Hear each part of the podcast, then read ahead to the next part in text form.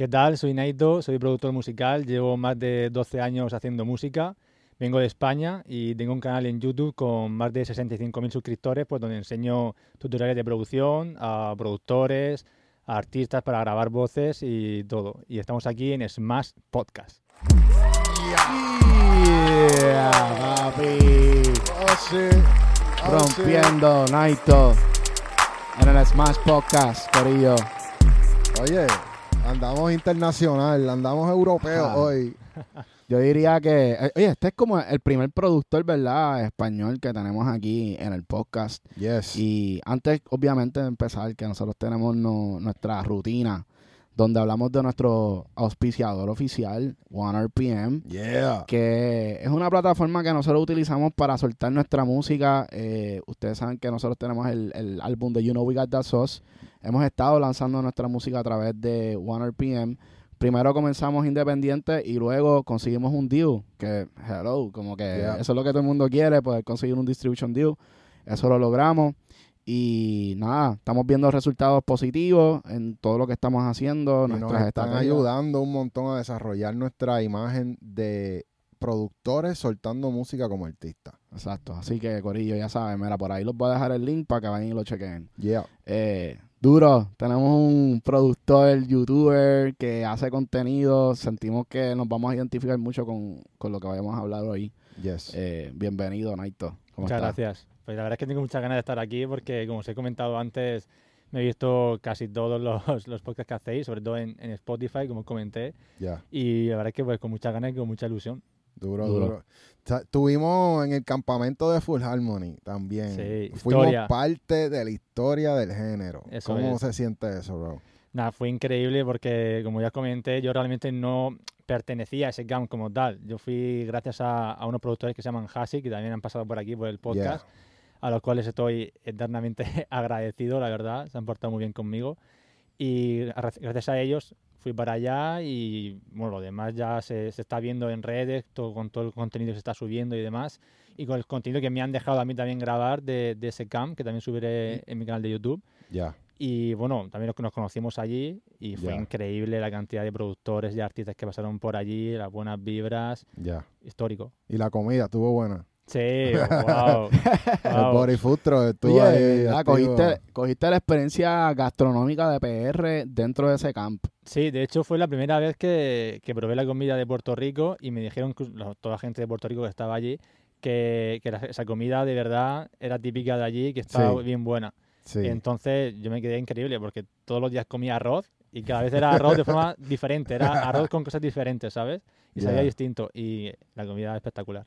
Sí, en verdad, el pastelón, ¿probaste eso? El pastelón. Que era de, de plátano maduro con Ah, no, carne eso no, molida. eso no. Tú no estabas ese día, día. Ah, diablo. Había una cosa que creo que era como rebozada, que tenía carne dentro, que era como frita. No sé si... Ah, suena- alcapurria. Alcapurrias, eso. Estaba bien bueno. Está bien cabrón, Estaba bien ¿verdad? bueno. Sí, Sí, sí. Eso allí por cerca donde tú te estás quedando, por Piñones. sí, ahí, puedes ir a comprar eso. Sí. Ah, pues, cerquita, como a cinco minutos. Sí, duro. Bueno, vamos a, vamos a- hablar de, de cómo, tú, sí, cómo tú llegaste a YouTube. Pues yo realmente, el canal que tengo actualmente lo tengo ya desde hace como, sin exageraros, 2012, puede ser, más o menos. Pero yo subía remixes de canciones. Yo subí algún tema original, remixes y demás, porque cuando yo empecé a producir hace ya 12 años o así, pues se llevaba mucho el tema de hacer remixes y sobre todo en España, pues eh, se llevaba música como el Latin House, que se llama, Mambo y demás. Y empecé un poco con esa, con esa onda. Y ya ah, por 2016, 2017 empecé a subir los primeros vídeos sin mostrar mi cara, era solamente pues con el Fruity Loops o el Ableton mostrando ciertas cosas. Ujú. Ahí subí vídeos muy sueltos, a lo mejor en ese año subí un par de vídeos, pero no fue ya hasta finales de 2019 aproximadamente que empecé a subir ya vídeos más de seguido. Y entonces, ¿tenías fans o no tenías fans subiendo todo ese contenido? O sea, tú lo subías... Para nosotros nos pasó que en nuestros principios subíamos contenido y en verdad no había nadie viendo el Claro. contenido. Como que era, vamos a seguir lanzando, vamos a buscar estrategias de cómo hacer que la gente nos encuentre. ¿Cómo fue ese proceso? Pues yo al principio ya el canal de YouTube que tenía, como he dicho, era solo de, de remixes y ya pues lo convertí un poco en el canal de tutoriales, por así decirlo. Y claro, cuando yo sabía solamente remixes y canciones, yo ahí tenía a lo mejor cerca de 7.000, 8.000 suscriptores. Claro, Duro. Lo que pasa es que mucha gente que me seguía por los por las canciones, luego al subir otro tipo de contenido, lógicamente pues no querían ver tutoriales, porque era Mm. gente que no era mi público objetivo para, el que, para lo que venía después. Entonces ya a raíz de ahí ya empecé pues con 7.000, 8.000 y ya pues hasta el día de hoy que hemos llegado a los 65.000, pues ya se ha ido sumando mucha gente y a día de hoy pues gracias a Dios pues ahí estamos. Y eso es una pregunta que nosotros, siempre que hablamos con personas que están en YouTube, como que le, le hacemos, ¿cómo tú ves ese tip- son tipos diferentes de audiencia en el canal. ¿verdad? Los que van a ir a ver los remixes, a los que van a ir a ver el contenido educativo, ¿cómo tú puedes apelar a, a que todo el mundo entre al canal? A ver, realmente cuando yo empecé a hacer ya los tutoriales, ya dejé de subir remixes, ya me centré solamente en el apartado de tutoriales de producción y demás. ¿Qué pasa? Que claro, pues al principio, sobre todo hace 4 o 5 años, YouTube estaba mejor que ahora y no era tan difícil quizás posicionar un vídeo que tuviese cierto reconocimiento. Pero sí es cierto que, lógicamente, pues a lo mejor no se hacía justicia al número de suscriptores que tenía con el número de visitas que tenía porque había mucha gente que no le interesaban esos vídeos. Ya con el tiempo, pues ya más gente que me empezó a seguir fue por los, por los tutoriales y la gente que a lo mejor me seguía por la música, pues ya supongo que, o que se desescru- se deses, joder, ¿cómo lo digo? Desuscribiría, Ajá. que no me salía la palabra, se desuscribiría o dejaría de ver los vídeos y, y ya está. Exacto. Y entonces, Sí. ok, cuando tú creaste este canal de YouTube y estabas haciendo los remixes, Sí. ¿tú tenías algún propósito de hacer eso en específico? Bueno, yo subía los remixes porque yo empecé, cuando empecé en la música, empecé de forma en, yo me interesé, yo era DJ realmente al principio, y de DJ ya me interesé por cómo se hacían las canciones que yo pinchaba en los paris, y entonces dije, pues voy a intentar a ver cómo se hacen estas canciones, y fue por lo que empecé a hacer remixes y demás. De hecho, tu- tuve uno, un remix que hice a una canción de Franco el Gorila, que se llama Love Machine, y fue un- el remix que más se me ha pegado con diferencia de todo lo que he hecho. O sea, hablo de un remix que en España a día de hoy lo siguen poniendo en los paris y tiene ya como 8 o 9 años. Y eso es algo que tú no cobras nada ahí. Nada porque yo lo subí en su momento a SoundCloud y de forma totalmente, claro, yo lo subí gratis, yo no sabía que esa canción iba a pegar tanto. Te hablo de una canción que el tema original a día de hoy creo que tiene 100.000 visitas de Franco y mi, y mi remix tiene 3 millones y medio de visitas. Guau. Diablo. Diablo, o sea, carajo. Claro. Y tú no... Diablo. Y de hecho llegué a hablar con Franco el Gorila Sí. en su en entonces, hace unos años. ¿Y qué pasó? que como yo lo había sacado gratis, que no le interesaban sacarlo oficial, por así decirlo. Pero si estaba cogiendo un montón de, de plays. A día de hoy tendrá como más de 20 veces de visitas de lo que tiene el original. Diablo. Pero, ok, mi pregunta es, ok, vamos, vamos a ponernos en, ¿verdad? En la posición de él y la tuya. Ujú. ¿Qué, qué no, o sea, qué no le veía a él o, o qué razón él encontró a no, a no hacerlo, ¿entiendes? Como que no era negocio para él. Yo entiendo que para ellos no lo sería, porque si no, es decir, yo por ejemplo no he ganado nada en YouTube con ese remix. En teoría todo va al artista original, o sea, todo lo que ha generado el remix en mi canal ha ido para ellos. ¿Y a ti, a ti te hubiera gustado poder monetizarlo o al least tener como un crédito? de Yo eso. el crédito sobre todo. O sea, en ese entonces, porque realmente de YouTube a lo mejor el tema habrá generado entre 2.000 y 3.000 dólares, imagino. Pero claro, el crédito a lo mejor de haber hecho un remix oficial, pero a Franco el Gorila, que hace 8 o 9 años pues era un artista que estaba bien posicionado, pues a mí como productor en ese entonces me hubiese servido mucho, claro. Claro, claro. Lo único que yo me imagino que le sacaste de ventaja fue que te llegaron, ¿verdad? Suscriptores o followers. sí, por... sí. Y a, y a día de hoy, al mes sigo teniendo como 30.000 visitas que me llegan solo de ese remix Wow. al canal. Al canal de YouTube. Sí, So, sí, y tú sí. los conviertes a, a que sean para el otro contenido.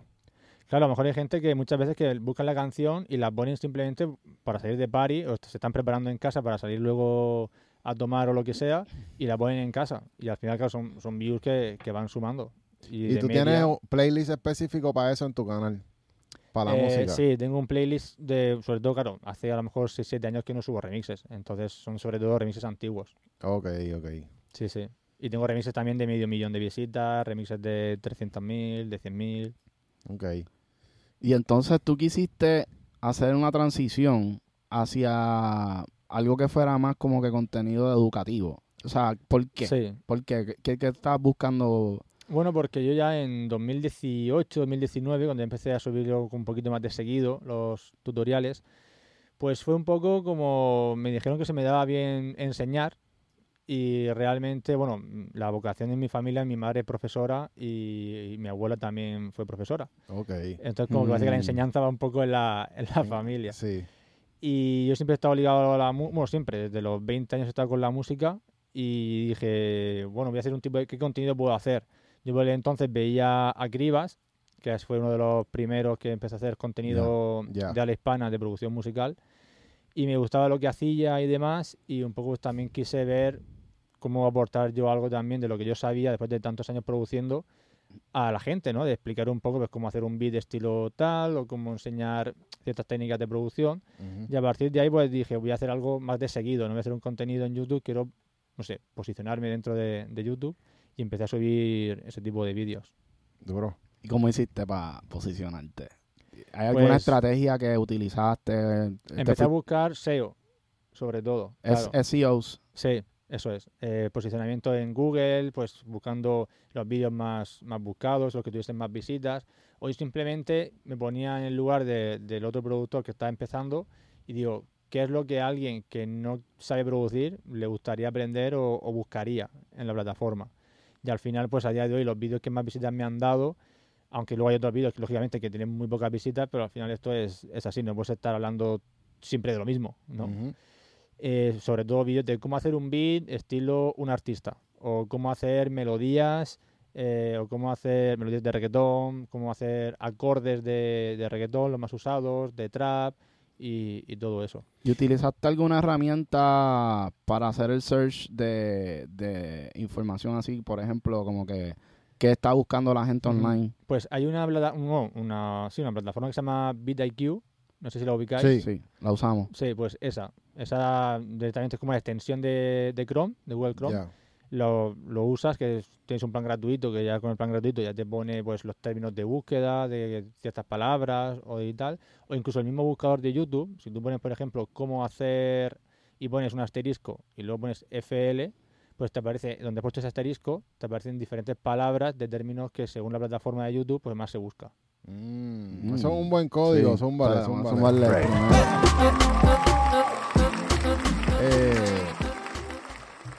¿Tienes una palabra de esas keywords específicas que ya tú digas, esta es la mía, I own this keyword? Pero una palabra que te refieres, ¿de en qué sentido? Ajá, en, que- Search, que, en el uses search. en los... Ah, que sepa yo que si busco, que si hago contenido de ese estilo me va a reportar más visitas. Ajá, a ti, a ti A mí, específicamente. sí, yo por ejemplo eh, tengo un vídeo que hice hace unos dos años, me parece, que es de cómo masterizar eh, en FL Studio con plugins nativos. Ese vídeo me llegó hace poco a las 100.000 visitas, ese tutorial. Y también tengo otro que también en Fruity Loops, que es cómo hacer melodías pegadizas en FL Studio, que también me llegó hace poco, me superó los 100.000. Pegadiza es catchy. Sí, como el hook, el- como el gancho, el hook de la Chicle, canción. chicle, el chicle. catchy, eso es. Ok, ok. Y yo creo, o sea, que cuando hago vídeos estilo NFL Studio, sobre todo, de cómo hacer melodías o de cómo masterizar con plugins nativos o cómo hacer a- acordes, lo- los acordes más utilizados, más utilizados en el reggaetón. Hice como una serie, cada año sacaba un vídeo de los acordes más usados ese año en, el- en las canciones de reggaetón. Duro. Y son vídeos que me han funcionado bien. Entonces yo creo que cuando trato ese tipo de contenido, de melodías o de mastering y demás, me funciona bien. ¿Y cómo tú, tú piensas que es, un, es algo como que tan nicho que tú vas a poder seguir haciendo videos sobre lo mismo? ¿O ya vas a tener que Claro. buscar otras cosas? Eso es lo que me planteé hace, hace un tiempo, que digo, que va a llegar un punto en el que ya no puedo seguir enseñando lo mismo. Ya, Claro, el sidechain es el sidechain, eso no lo puedes... exacto. Se hace igual ahora que hace cinco años. ¿sabes? Lógicamente salen plugins nuevos que te dan la posibilidad de hacerlo automático y demás, pero el concepto como tal de lo que hace es el mismo. Todavía nadie ha hecho eh, cómo hacer sidechain ana- analógicamente. Uf, ¿Cómo ya- se haría con, con máquina? un eso ya se me escapa. Eso se me escapa hasta a mí. Pero sí es cierto que, claro, que es cierto que cosas como las melodías y demás pueden variar de unos años a otros la forma de hacerlas, de crearlas, acordes, ¿no? La tendencia de, de lo que se está utilizando y tal. pero cosas como cómo comprimir, cómo ecualizar, cómo mezclar. Bueno, la mezcla quizás sí puede evolucionar un poco, la forma de mezclar, pero hay ciertos conceptos que son los mismos, que son así, Ya. que es A, o sea, uno más uno son dos. Da igual que lo Exacto. digas ahora o hace cinco años o dentro de cinco. Yo creo que, que hay un, por lo menos cuando yo empecé y estaba buscando información de cómo mezclar, porque en la universidad te enseñan a mezclar en consola y en la vida real es Sí. bien limitado las veces que tú vas a usar una consola. So, era como que, ok, ¿cómo tú mezclas digitalmente? Y una vez yo encontré los subgrupos, porque es poder tener control de cada aspecto de tu mezcla y, y ir haciendo subgrupos y controlar Sí. ese subgrupo y controlar otro subgrupo y poco a poco vas controlando a todo. Ahí er- era que yo dije, coño, cuando vi un video de eso, ah, me, me cliqueó.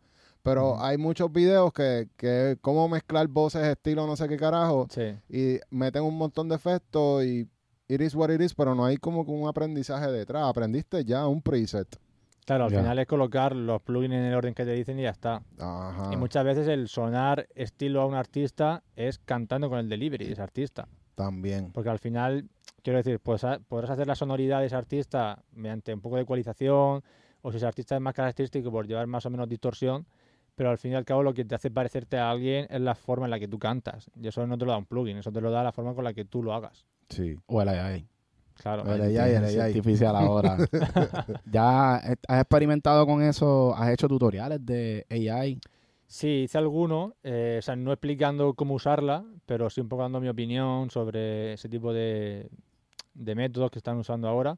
Y realmente yo entiendo que a lo mejor puede ser que haya artistas que no les guste, pero cuando vienen este tipo de herramientas hay que aceptarlas y hay que intentar usarlas a tu favor. O Sí. sea, mucha gente tiene miedo de que te van a quitar el trabajo o ese tipo de cosas, pero si tu trabajo es reemplazable por una máquina, igual tienes que buscarte alguna forma en la que una máquina no pueda reemplazar lo que tú haces. Be creative. Claro. Ujú. De eso se trata, ¿eh? Ser creativo. Al fin y al cabo, crear melodías es muy difícil que una máquina recree una melodía que sea catchy, una melodía que pueda ser un hit mundial. Eso es la cabeza, la mente humana es lo que genera, ¿no? Esas melodías que son que a cada persona lo que tú haces no es lo mismo que lo que hago yo, o lo que hace tu productor a nivel melódico, con los y el mismos feel acordes. también. El Sí. feel es otra cosa. Claro. El error humano. Sí. Eso es. Y tiene que ver también con una conexión con, con la sociedad, porque tú puedes, tú puedes sacar un tema hoy, ¿verdad? Tú sacas un tema y a lo mejor hoy no se mueve, pero si lo hubieras sacado la semana que viene, o a lo mejor la semana que viene está en ese vibe y lo pones en algún sitio, de momento sí se mueve. Claro. Como que la sociedad se mueve de una manera impredecible, como que tú no, o sea, tú no puedes saber cómo la gente va a reaccionar a, un, a, un, a, un- a algo que tú hagas que, es- Sí, sí. que es creativo. Y una máquina tampoco te lo va a decir. Mira, de hecho, por ejemplo, sin ir más lejos, el tema de Lala, de Mike Towers, que hizo- hicieron la gente de Full Harmony, el tema, por ejemplo, en España está pegando ahora. Hace Mm. pocas semanas que ha estado pegando súper fuerte y el tema salió hace meses. Ujú. Entonces, y no pegó en su salida, ha pegado después. Poco a poco. Y se ha- Y se ha convertido en lo, en lo que es, ¿no? En un hit mundial. Y también un, un dato que pasó hace también años, ¿os acordáis cuando estaba de moda la época esta del EDM, Sí. con artistas como Nicky Romero, de Guetta, Ujú. Martin Garrix y todo esto. Pues hubo un estilo que se llama Big Room, que era el estilo este de canciones que el ton, ton, ton, to, to, to, ton. Ajá. Pues todo eso, pues la canción que un poco abrió todo esto, que es la de Animals, de Martin Garrix, que salió por un sello de Spinning Record, pues esa canción, en su momento, eh, la guardaron durante más de un año porque dijeron que no era el momento para sacar ese estilo, tal cual estaba la industria musical en ese entonces. Ujú. Wow. Y esa canción Martin Garrix la hizo un año antes. O sea, ya tenía el, el tema terminado, la tenía el sello, es lista para sacar, pero se la guardaron un año para que tuviese de verdad su explotación más adelante porque no era el momento de sacarla. ¿Quién f- o sea, eso fue el sello. El sello toma Sí. la decisión. O sea, para tú ves el control que Y tiene. él los es un niño, ¿verdad? Él era un niño Sí, él, él la hizo, de hecho hay vídeos donde él sale haciendo el, el beat, bueno, la canción de Animals y él tenía 15, 16 años. en su Y ya, cuando ¿Te la acuerdas que con Culpri hablamos de eso también? Sí, sí, ya lo que, qué loco, ¿verdad? Sí, sí, sí. Qué duro. Mira, y entonces, allá en España, hay una industria pasando, o sea, Sí. hay una unión. ¿Cómo tú sientes que, por ejemplo, en Madrid, que es tú, donde tú vives, Sí. ustedes tienen un meneo entre ustedes, una ola? ¿Cómo tú lo ves allá? Eh, realmente lo comentaba con gente de aquí de Puerto Rico. Lo que tenéis aquí a nivel de colaboración, mm, solamente lo he visto aquí. O sea, es cierto que ahora mismo hay mucho movimiento en España, sobre todo gente de, de Canarias. El movimiento de Canarias es muy fuerte. eh, bueno, artistas ya los conocéis todos. Artistas como Quevedo están muy fuertes ahí, de los más junto a, yo diría que junto a Rosalía y Zetangana o, o también Rex B y demás son los más fuertes, ¿no? Que hay ahora mismo. Y también hay un movimiento en, en Granada, que está al sur, al sur de España, en Andalucía, donde hay artistas como Lola Indio, que están muy fuertes, Psycho, que está saliendo también ahora, que está pegando muy fuerte, Sí. en colaboraciones también con artistas de, de aquí, de, de Puerto Rico, de Latinoamérica en general. Y estamos teniendo un, un movimiento muy grande, también están saliendo productores grandes, también de, sobre todo los que colaboran con Quevedo, con Psycho y demás, son productores también que son buenos y son españoles. Ya. Pero no hay quizás esa, esa unión, o al menos desde, desde mi punto de vista, eh, no hay esa unión quizás que sí se ve aquí, de artistas ayudándose unos a otros, de dándose la mano, de colaborando mucho entre sí. Se dan colaboraciones, por ejemplo, han salido temas de Lola Índigo con Quevedo, ta- Ujú. todo también, también producidos por productores españoles, que están muy bien, y, pero quizás no hasta el punto de dar la mano a los nuevos talentos, de esa unión, ¿sabes? De que se puede ver aquí, por ejemplo. ¿Y por qué tú crees que pasa eso? Todavía, ¿tú crees que los que ya lo están logrando como que se reservan un poco lo- los códigos para, para los nuevos? Como que no le quieren dar esos códigos a los nuevos. Yo creo que realmente la mentalidad es lo que falla ahí. O sea, yo he conocido a algunos de ellos y realmente son buenas personas. O sea, no es gente que quiera borrarse el éxito para ellos, ni, ni mucho menos. Solamente que a lo mejor no hay tanto esa mentalidad, a lo mejor a nivel cultural, de unión. Sobre todo, o sea, no, a nivel de artistas tampoco puedo hablar mucho porque no soy artista como tal, pero a nivel de la producción sí es cierto que está todavía el, el clic ese de si en un beat hay tres productores, ya no es esto lo he hecho yo. Mm, el ego, ese el ego. El ego, eso es, eso es. Quiero decir que, y, y no voy, o sea, tampoco voy a ser hipócrita, a mí también me ha pasado. Yo también he tenido ese pensamiento de decir, este beat es para este artista, pero es que si ya lo toca otro productor, ya no es mío. ¿Sabes? Y, y- y muchas veces es un pensamiento erróneo. Sí, hay que, hay que aprender a bregar con Y eso. cambiar eso es Sí, complicado. De sí. hecho, yo, desde que hice este viaje a Miami a raíz de lo del camp y ver cómo trabajabais vosotros y cómo se trabajaba aquí, ya estoy mucho más abierto a, a colaborar, aunque seamos varios en el mismo beat, que se monte Ujú. quien sea, aunque uno haga las baterías, otro haga el- las melodías, pero es que al final llegas a mucha más gente Sí, colaborando que si intentas pegarte tú solo Claro. que es un poco lo que yo creo que, que me ha pasado a mí al- en el pasado y también lo que creo que les pasa a otros, ¿no? El hecho de decir, es que si somos dos, ya el tema no es mío. Ya. Ya no puedo decir que soy yo, ya no puedo, ¿sabes? Es un poco el Sí. ego que, Mira, comentábamos. Yo pienso que eso tú lo puedes derrotar, ese pensamiento lo puedes derrotar tan fácilmente, entendiendo que los temas van a sonar en Spotify, en esta jodienda, y los compositores casi no van a hacer nada, ¿me entiendes? De ahí. El dinero no va, no va a venir de ahí. So, que hayan tres, cuatro productores en el split, en verdad no te va a afectar tanto. Claro. Porque tú no, a menos que sea un tema que vaya para la radio, ¿ves? Ahí sí vas a cobrar mejor. Y contigo eso uno ve los, los split sheets de los temas, los hit, hit, hits. Sí. Y eh, tienen un montón de gente en esos Sí. temas. O sea, por algo son hits. No es Sí. como que, entiéndelo, hicieron tres personas y ya, y se Claro. Y no que también yo pienso, y me he dado cuenta también con, con este viaje, que al final tienes, si tú una canción la hacéis entre tres o cuatro, tienes mucho más tiempo para hacer más canciones. Yeah, fue. claro. Ujú. Claro, si tienes solamente una canción que te tarda, me lo invento, 20 horas para hacer tú solo el beat completo y si también te pones a mezclar y a hacerlo todo, pues ya se te da más tiempo todavía. Si tú esas 20 horas que has invertido en una única canción, haces tres o cuatro canciones en las que haces solamente las melodías, por un lado. En otro lado te mandan ellos melodías y entonces el beat, o haces los drums o luego lo mezcla otra persona. Al final has hecho a lo mejor en, las, en esas mismas 20 horas, has acabado haciendo 6, 7, 8 canciones que te van a reportar a lo mejor más reconocimiento y a la larga más dinero de royalties que lo que te ha generado esa única canción a la que le has dedicado ese tiempo. Sí, Sí. definitivamente. Esa mentalidad yo creo que habría que abrirla fuera de, de aquí, porque en Puerto Rico sí se da. Sí, aquí poco a poco, especialmente con la nueva generación, Sí. ya se está viendo esa colaboración más y con los artistas también. Incluso en la escritura, como que hemos visto que, que hay artistas que entran a sesiones, ayudan a escribir también, como que ya no tienen ese ego de no, yo escribo todas mis barras. Claro. O de no sabes. escribir para otros también, que hay muchos que les, les da ese problema de que no quieren que los vean como, como compositores. Y es como que, who cares? No, y que hay que entender también, o al menos yo entiendo que el artista que solo interpreta sigue siendo artista. O sea, entiendo que también en ese aspecto está el ego de, no, yo escribo mis canciones, yo, mi lápiz es el mejor.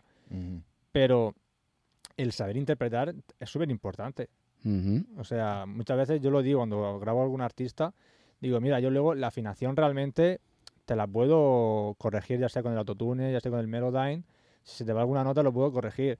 Pero el, el delivery, el cómo dices las cosas, Es el la cómo las seguridad. sientes, yo eso no lo puedo retocar. Exacto. Yo no te puedo poner un plugin que te haga cantar en- con una seguridad increíble, que te haga transmitir ah, en el escenario. Yo eso no te lo puedo, en la canción no te lo puedo modificar. El delivery eso te va contigo, la forma en la que tú te expresas, en la que la forma en la que tú dices lo que has escrito tú o te han escrito otros. Yo eso no lo puedo como productor o ingeniero de voces o de lo que sea, yo no puedo darte eso. Entonces es igual de válido, aunque tú no escribas, el saber transmitirlo como, como artista. Ya. Sí. Una de las cosas que, que vimos en el campamento de Full Harmony fue cómo uno se puede ir adaptando, ¿verdad? A trabajar con diferentes personas en momentos bien rápidos. Sí. ¿Cómo fue esa dinámica para ti?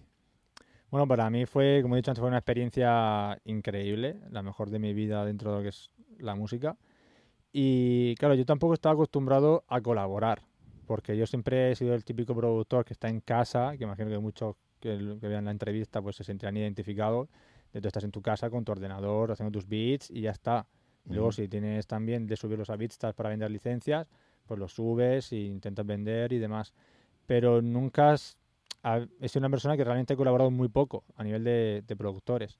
Y al llegar a ese camp, que, bueno, pues vosotros, vosotros lo sabéis, eh, había días que éramos como 40 personas, 50 personas, Sí. Y fácilmente podía haber 15, 20 productores algún que otro día. El hecho de estar en la misma sala, tres y cuatro productores trabajando a la vez. Y Eso- con las bocinas sonando y tú en los headphones tratando de competir. ¿verdad? Totalmente. Había un productor que estaba en una, era, además era una habitación, que no estaba ni tratada acústicamente, tenías la cama detrás, era un escritorio que había ahí donde tú ponías tus altavoces, ponías todas tus cosas. Y al final era el productor que llevaba un poco la sesión, por así decirlo, con, con las bocinas, y detrás en la cama sentados con la laptop, con tus audífonos, intentando cuadrar para que entrase lo que estaban trabajando el, el productor principal y ahí ir montando. Y sobre todo tener el, el tiempo limitado porque después entraba otra sesión con otro artista diferente Ya. a trabajar en ese mismo en esa misma habitación. Exacto. Sí, eso, eso es una destreza que, que definitivamente se les recomienda a, a todo el mundo. Sí. Y a lo mejor tú puedes ser el líder el de ese movimiento allá en España, eh, empezar a hacer campamento y juntar a todos esos corillos, eso, ¿me entiendes? Hombre, Sí. eh, me gustaría mucho hacerlo, lo que pasa que lógicamente pues a día de hoy no, no muevo ni tengo el nombre suficiente como para poder montar todo eso. No, pero montamos Pero- para allá contigo y montamos Sí, un campamento allá en. España. Eso sería increíble. O sea, Sí. estudio hay. Ahí los estudios son muy buenos. Hay un estudio que se llama Cero Estudio, que es de- el mejor de Madrid. Y ahí se puede. De hecho, ya se han montado cosas no tan grandes como lo que vivimos aquí en, en Miami, pero campamentos se han hecho. Duro. Duro. Oye, y teniendo tantos suscriptores en YouTube, porque por ejemplo nosotros vemos, tenemos, nosotros tenemos 3.800 creo que es, eh, 13 mil. tre- 13.800, ajá. Y en verdad como que monetariamente no es tanto. No. Y nosotros pues, cuando hacemos mucho contenido, ¿verdad? Pues más o menos estamos en los 150 pesos, 180 dólares, no más de 200 dólares en un mes. Eh, ¿Cómo tú ves, cómo tú o sea, ves ese, ese suscriptores, el consumo en tu canal? ¿Da para vivir? De YouTube no. No. O sea, ahora mismo no. A lo mejor habrá gente que tenga más suscriptores que puede ser que sí le dé. Pero yo te voy a ser sincero, yo en algún directo que he hecho, yo he mostrado lo que yo gano al mes. Yo no tengo ningún problema en enseñar Mm. nada. Y yo al mes gano lo, que, lo mismo que vosotros. Está difícil Que eso. está cabrón, como que no importa si eres grande, con un canal grande, como quiera no es, no es suficiente. Tienes que tener millones. Claro. O sea, yo ahora mismo, con, teniendo una media de unos 200.000 visitas eh, al mes, yo no tengo más. El mes que más he ganado creo que han sido 180 dólares o así, sí. más o menos. Y es ¿Qué porque tú tienes contenido más corto. Lo- el contenido de nosotros, como es de, de podcast, es una hora, casi. Claro. So, así se mueve un poco más. Claro, mis vídeos de normal suelen tener de una duración de entre 9, 10 minutos hasta 15, 16. Hay excepciones de vídeos más cortos y algún vídeo más largo, porque también he hecho algunas entrevistas que hago en directo, luego las resubo a YouTube. Ya, Pero aparte de eso, son vídeos eso de entre 10 y 15 minutos. Ya. Duro. ¿Te gustaría hacer un podcast a ti por allá también? Yo lo hice, o sea, lo empecé a hacer en, su- en, en un principio. Lo que pasa que no me da la vida para Sí. todo. O sea, entrevisto sobre todo a productores, me gustaría hacer charlas en, pero más en directo. Mi idea es hacerlo todo en, en Twitch, en Mm, directo, y luego resubirlo al, al Ok, canal. Ok, ok. Pero claro, es que no me da, no me da la vida. ¿Cómo es un día de Naito por allá? Pues realmente muy aburrido. ¿Estás solo siempre? Sí, yo me, además que donde tengo mi estudio, por así decirlo, es en mi habitación y yo realmente yo me levanto de la cama, me siento en la silla, me levanto de la silla y me acuesto. Sin exagerar. Bueno, voy al gimnasio también, pero más allá de eso, a no ser que ya vaya al estudio a hacer estudio, el, el estudio que os he comentado antes de allí de Madrid, que es cuando me junto para tener eh, sesiones con artistas, para grabar voces y demás. Por ejemplo, un vídeo que, que subí al canal hace poco de cómo le grabé voces a Arcángel, que lo subí hace unas semanas, eh, fue porque fui al estudio, ahí a cero, eh, me avisaron de que había que grabar voces y estaba Arcángel y, y le grabé yo. ok. O cuando tengo sesión con algún artista y, y demás para hacer una canción, pues voy a ese estudio y tengo una sesión allí. Y a ti, usualmente, tú trabajas así, work for hire, como que el estudio, mira, viene un artista para acá, llégale para que lo grabes tú. Sí, porque yo trabajo, bueno, ahora el, el que es el dueño de ese estudio eh, está creando como una empresa de management y demás, y yo pues he firmado con ellos. O sea, va a ser Ok. la primera vez que tengo como equipo de manejo, por así decirlo. Nice. Y entonces, pues él siempre mm, ha confiado en mí desde hace tres o cuatro años. De hecho, yo estoy en Madrid realmente gracias a él. Yo vengo Ok. de una ciudad que se llama Murcia, que está al sur de España. Y gracias a él fue por lo que tuve yo la oportunidad de poder ir a Madrid y tener acceso a ese estudio para tener sesión con, con artistas y demás. Y él pues confió en mí desde el principio, en que él sabía que yo me iba a pegar, que sabía, él sabía que yo... Confió incluso hay veces que confió él más en mí que yo, ¿sabes? Y de hecho, pues le debo mucho también, ¿no? A, a él por todo esto. Y claro, muchas veces cuando iban artistas para allá, pues me avisaba para grabarle las voces a ellos. ok. O sea, allí aparte de Arcángel, como he dicho antes, he grabado voces a Elegante, he grabado voces a Miss Nina, le he grabado voces a Justin Quiles, le he grabado voces ya a artistas más de España, como por ejemplo Antonio José, que son otros estilos no tan urbanos. Eh, mm, mucha gente. Y hay muchos estudios allá en, en esa área donde están ustedes. Sí, en Madrid que yo sepa, más o menos puede haber fácilmente cinco o seis estudios. grandes. Sí, grandes. Estudios donde van, al, donde se alquilan, por así decirlo. Y en esos estudios hay corillos, como, ah, yo tengo Es el que corillo. no es, no es como aquí. Es más sea, comercial. Sí, aquí por ejemplo, sí me he dado cuenta de que te puedes encontrar, a lo mejor en una casa está acondicionada con tres o cuatro estudios. ¿verdad? Que es como, ayer estuve con un artista que se llama Gonza y fui a uno de esos estudios. Y sin embargo, en España son estudios que tienen como un edificio que está hecho explícitamente solo para eso, Ok, para que son con varias salas donde tú vas, pero lo gestiona una persona externa, por así decirlo. Sí, son sí. estudios como más profesionales. Sí, así en Estados Unidos también. Claro, entonces tú rentas ahí un- una sala y demás, y ya pues tienes tú ahí tu sesión, si dura todo el día, todo el día, si dura solo por la mañana, solo por la tarde, y luego, lógicamente, pues creo que aquí también pasa lo mismo, en las zonas comunes, pues te puedes encontrar a diferentes artistas. Ya. O sea, que allá no hay, no hay este meneo. O sea, que aquí en PR como que cada, cada corillo tiene una marca. O sea, está Full Harmony, está los G4, eh, Smash. está Smash Hits, está la- el corillo de rima. O sea, como que si tú te fijas, cada corillo tiene su marketing, o sea, tiene su marca bastante al día, como que se mueven en masa, como, como allá eso no, no pasa. Bueno, allí tienes el nombre del estudio, pero claro, no es, es el nombre del estudio. No es una discográfica, no es un... No es un sello como no Es tal. un sello, eso es. Ya. Eso es- son los estudios de Cero Estudio, por ejemplo. Vale. O los estudios de... otro Otros son Metropol. O los estudios de MG, ¿sabes? Ok. Pero no es, no es nadie controla eso. O sea, de hecho, los sellos alquilan también esos estudios para llevar a sus artistas allá. Ok. Allí, por ejemplo, claro, aquí hay muchos sellos independientes, como, como Rima, que habéis comentado antes, Full Harmony y demás.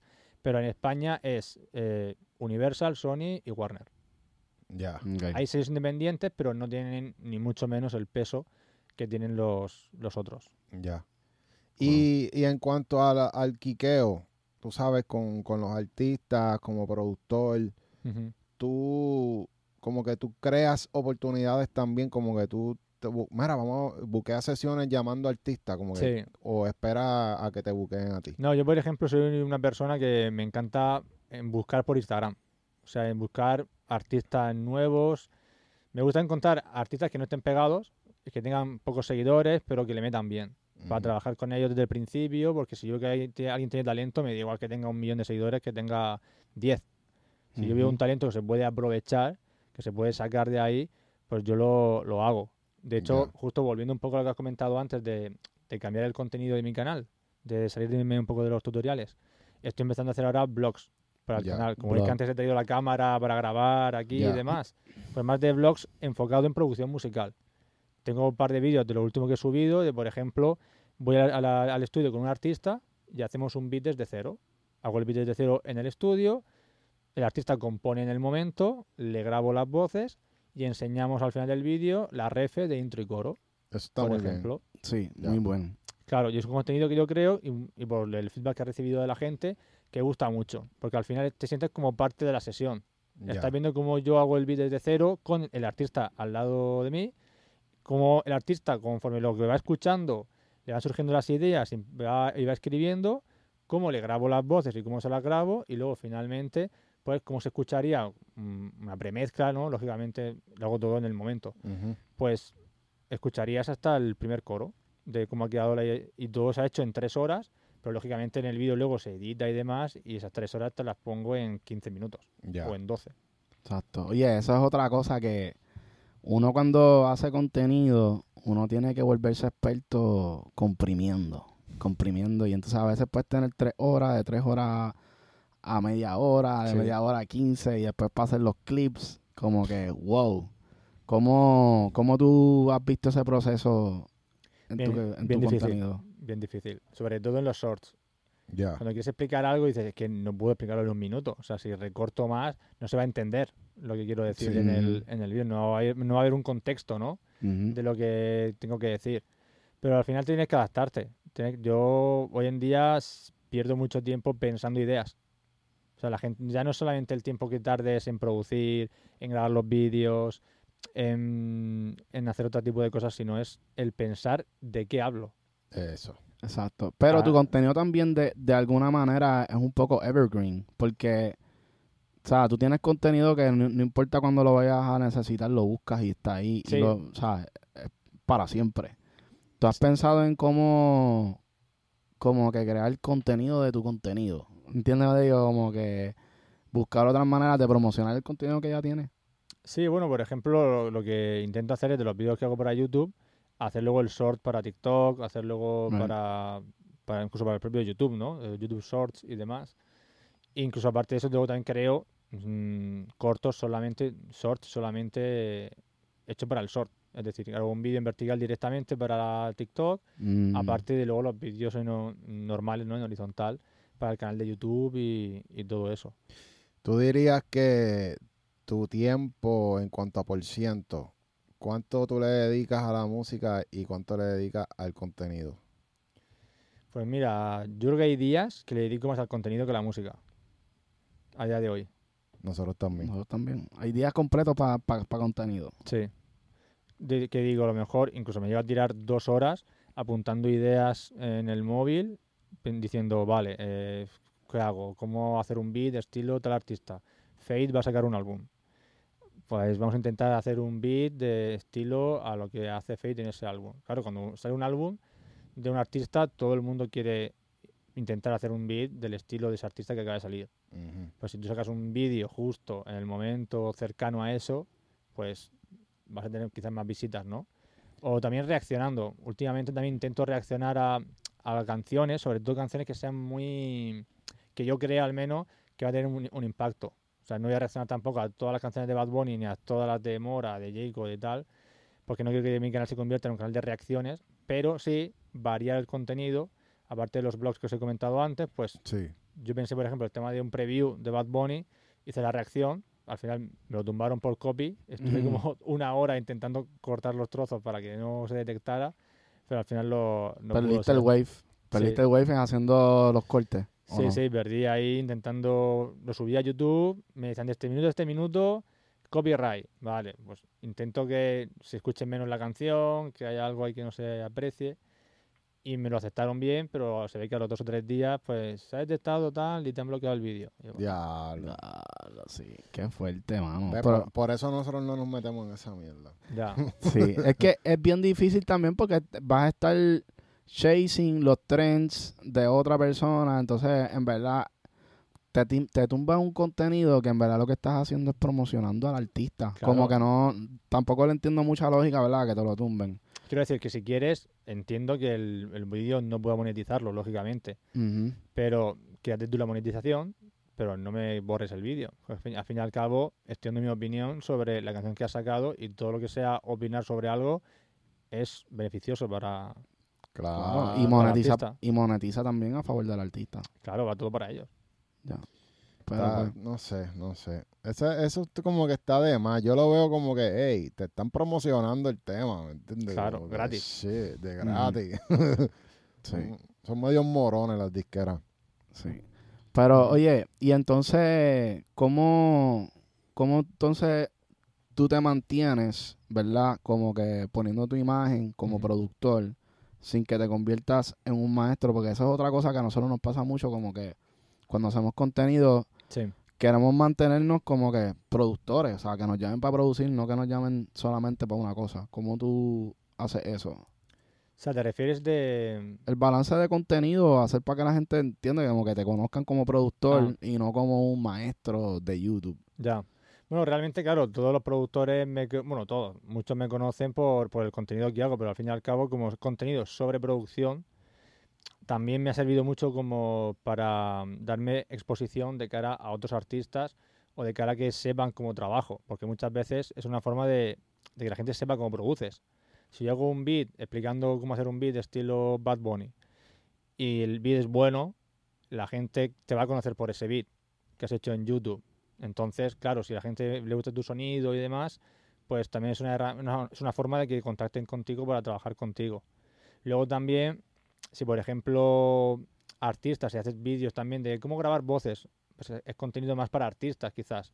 Hay muchos artistas que se quieren autograbar ellos. Sí. Entonces, de cómo grabar voces, cómo mezclar voces y demás, pues al final también hay artistas que por ahí también llegan a tu canal. A raíz de eso, ven cómo produces por los vídeos que subes haciendo beats estilo otros artistas y también pues quieren que trabajes con ellos y te buscan para trabajar con ellos y, y demás. Pero entiendo que también es complicado que no te vean como un profesor, ¿no? Solamente como un profesor que enseña y ya está. También hay gente que me llega para que le dé clases particulares y demás sobre producción musical y todo eso. A nosotros nos llegan, ah, para que promocionen el tema de mi artista. Es como que nosotros no somos un medio de eso. Claro. Nosotros somos un medio educativo. Claro. ¿Me entiendes? También quiero un poco, como lo he dicho antes, desligarme de los tutoriales y hacer un contenido más, bueno, lo hemos comentado antes, Kyle Beats, el contenido que hace él es de producir, sí. de blogs y demás. Pues quiero desligarme un poco de tanto tutorial y hacer más, pues, sesiones en el estudio con artistas. Si vengo, por ejemplo, ahora a PR, pues hacer un vídeo, ahora, por ejemplo, como con vosotros, ¿no? Hablando de la experiencia de hacer el podcast, hablando de, enseñando vuestros estudios que tenéis aquí, que la gente conozca un poco la vuelta que, que hay aquí, porque hay gente que si no, no lo ves. O Sí. sea, incluso cuando estuve en Miami, en el camp, mm, esto se lo tengo que agradecer sobre todo a Siggy Vázquez y a, y a Yancy, me dieron mm, carta blanca para poder grabar allí en el camp. Dice, puedes grabar lo que quieras porque ellos también están documentando el, el camp. Y dijeron, puedes entrar a la sala, puedes grabar a los artistas. Entonces, claro, es un contenido que a lo mejor gracias a que me han dejado grabarlo, hay productores que están en sus casas o artistas que al ver los vídeos que yo suba al canal se pueden sentir dentro de lo que vivimos nosotros, de esa experiencia, ¿sabes? Sí, sí, eso, eso está cabrón.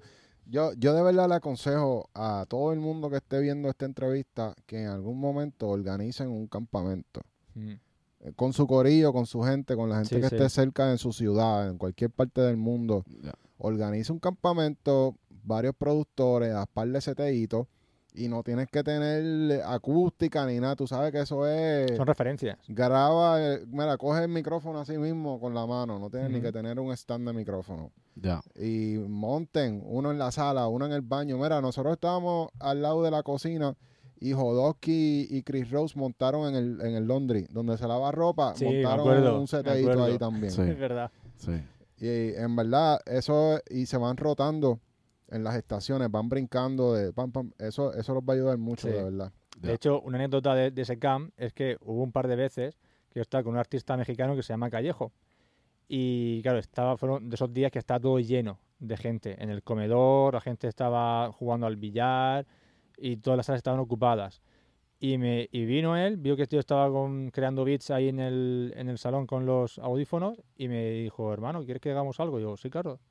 Yo, claro, yo, yo por mí encantado, estaba buscando también un poco esa oportunidad de, de trabajar y demás. Pues con toda la gente jugando al billar, hablando, el micrófono en mano, grabamos ahí la referencia.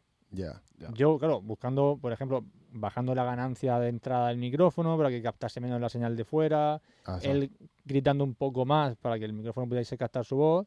Pero al final hicimos, en, en dos días consecutivos, hicimos dos referencias que quedaron bien y la grabamos con un montón de gente alrededor, cero espacio, micrófono en mano y ya. y ya está. Sí, porque es, es cuestión de solamente poner la, la, la idea principal. Claro. Porque aunque después vayan a cambiar la letra, aunque después vayan a regrabar las voces, porque usualmente vas a tener que regrabar todo otra vez, pero Claro. vas a tener la esencia y la musa Esa es. ahí capturada del Sí, sí.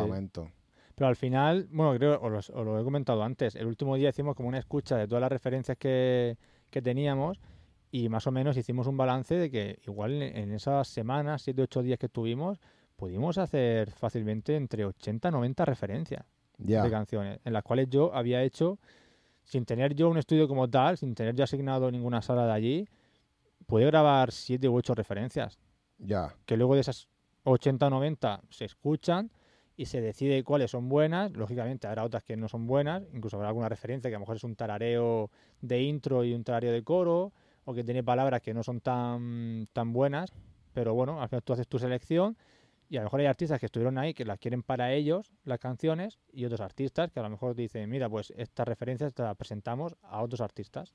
Sí. Yo estaba pensando porque cuando llegamos dijeron, Acho, Marcol montó ya el palo de, de- de- Del campamento. del campamento.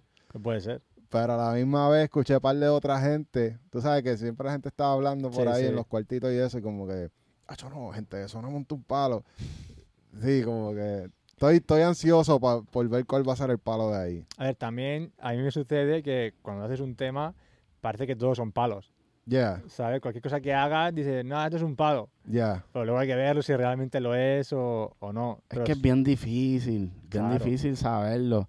Y aquí, y aquí en Puerto Rico como que a veces como que si hay un palo como tal, si hay un tema que es un palo, de momento salen muchos temas que son muy parecidos a ese palo. Claro, Pues se forma como que una moda. sí.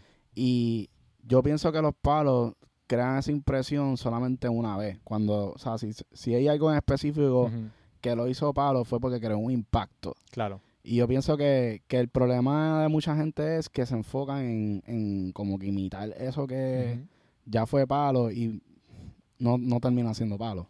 Pues mira, ya que dices eso, a vosotros nos ha pasado a veces que os llega un artista y os dice, quiero una canción como esta.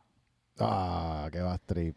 Y es como, quiero que me hagas una canción como la canción de Bad Bunny, que a lo mejor la produjo Sky. Me lo invento, ¿eh?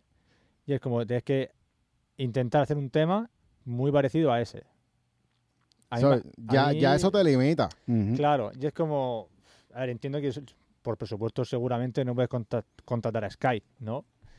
Pero A mí incluso me ha llegado a pasar de que me mandan beats de YouTube y me dicen, quiero que me lo hagas igual.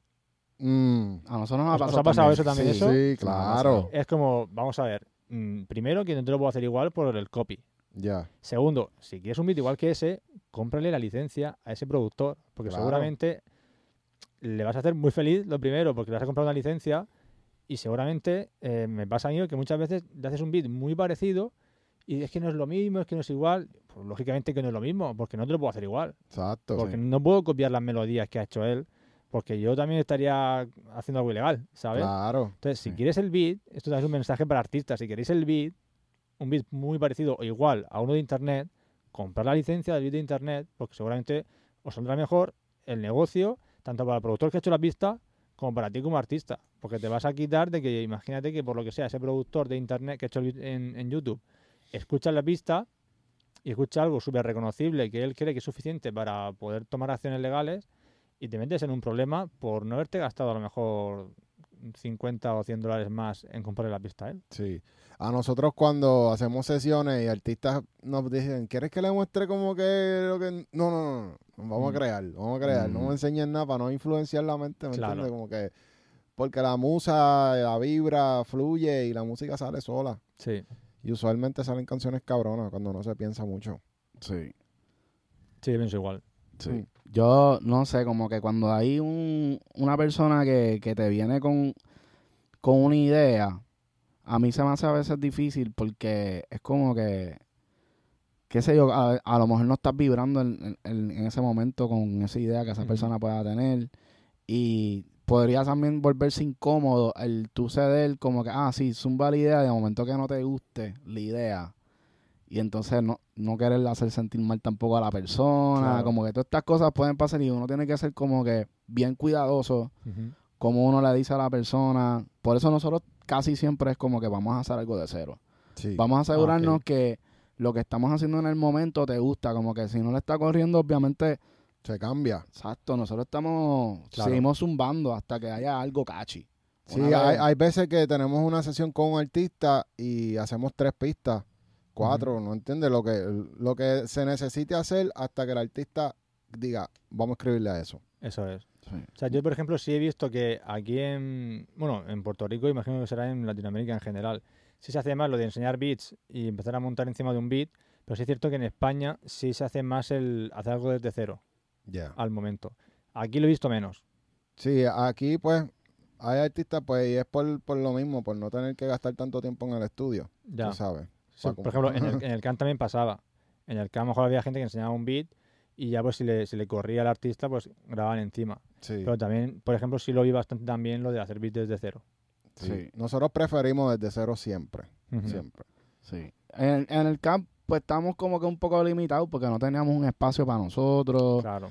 eh, donde pudiéramos cocinar con alguien en el momento, sino como que pues, cada uno tenía que irse para su esquina, crear su- sus pistitas y, y tratar de cachar a alguien por ahí, porque también esa, esa es otra, como que en estos lugares uno tiene que también aprender ese joseo, Claro. porque todo el mundo está en lo mismo que tú, todo el mundo quiere que, por ejemplo, que lo escuchen a él, que subirse al que elijan. ah, claro. todo el mundo está en la misma misión. Y tienes que velar quiénes son los artistas, quiénes son los compositores, porque tú cachas a los compositores que son los que le van a enseñar el tema al artista. Claro.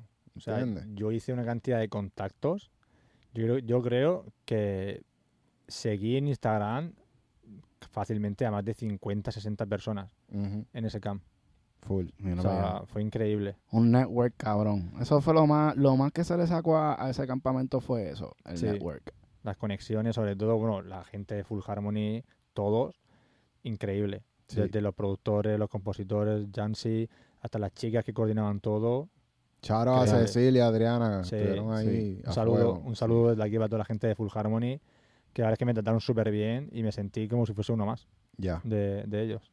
Sí, ellos, ellos te hacen sentir como familia. Poco a poco nosotros hemos colaborado con ellos en diferentes cosas y ellos han sido parte de nuestros eventos también y son sí. familia. Y No. también. Y además que en el CAM en general hubo una vibra increíble, a pesar de ser tanta gente y de pasar gente distinta cada día, en ningún momento hubo ningún problema, no hubo ningún tipo de pelea, ningún tipo de enfrentamiento. Ya. A menos que yo viese, no, no vi nada. Ya, Y, me también me sorprendió porque al fin y al cabo también muchos egos, ¿no? De artistas, de productores, compositores. Y sin embargo todos subieron... todo el mundo quiqueó. Sí, Sí, era bien impresionante porque ver tantos artistas juntos, Mm. donde a veces pueden haber problemas de ego, Claro. de artistaje, porque sea, muchos artistas también están acostumbrados a ser el, el centro de atención. sí. Y al tener tantos tantos artistas juntos, pues como que verlos quiqueando, en verdad como que Claro. fue bonito, como que ver una vibra diferente, ¿entiendes? Como que todo el mundo estaba súper chilling con todo el mundo allí. Sí, que realmente yo lo único que vi, o sea, exceptuando Nicky Jan y Mike Towers, que pu- fueron quizás los como los más top level, ¿no? Que estuvieron ahí, que a lo mejor ahí sí fue un poco de, mira, ahí está Nicky, ahí está Mike, ¿sabes? Como más son ellos dos. Ujú. El resto de artistas, que hubo artistas muy grandes, muy grandes también, no vi tampoco en ningún momento ese ego. O sea, todos estaban como, vale, ahí está Piso 21, ahí está Dalex, artistas son grandes, son muy, Ujú. muy grandes, y los vean normal. Comiéndose un plato de arroz con gandula allí. Sí. No Sí. con nosotros. Sin problema de que de no salir en cámara, sin ningún problema de no quiero que nadie me vea, de nada. O sea, gente normal que iba a trabajar, que, es como, que es como tiene que ser, realmente, independientemente de, de quién seas. ya. Sí. Bueno, duro.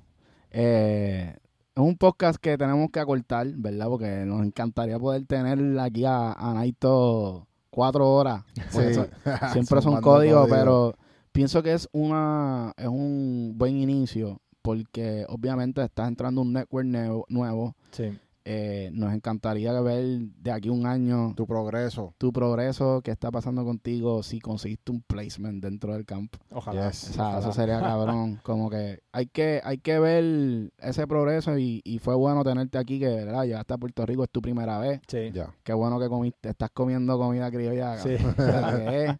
Así que nada, eh, agradecidos, ¿verdad? Que puedas compartir con nosotros los, los códigos.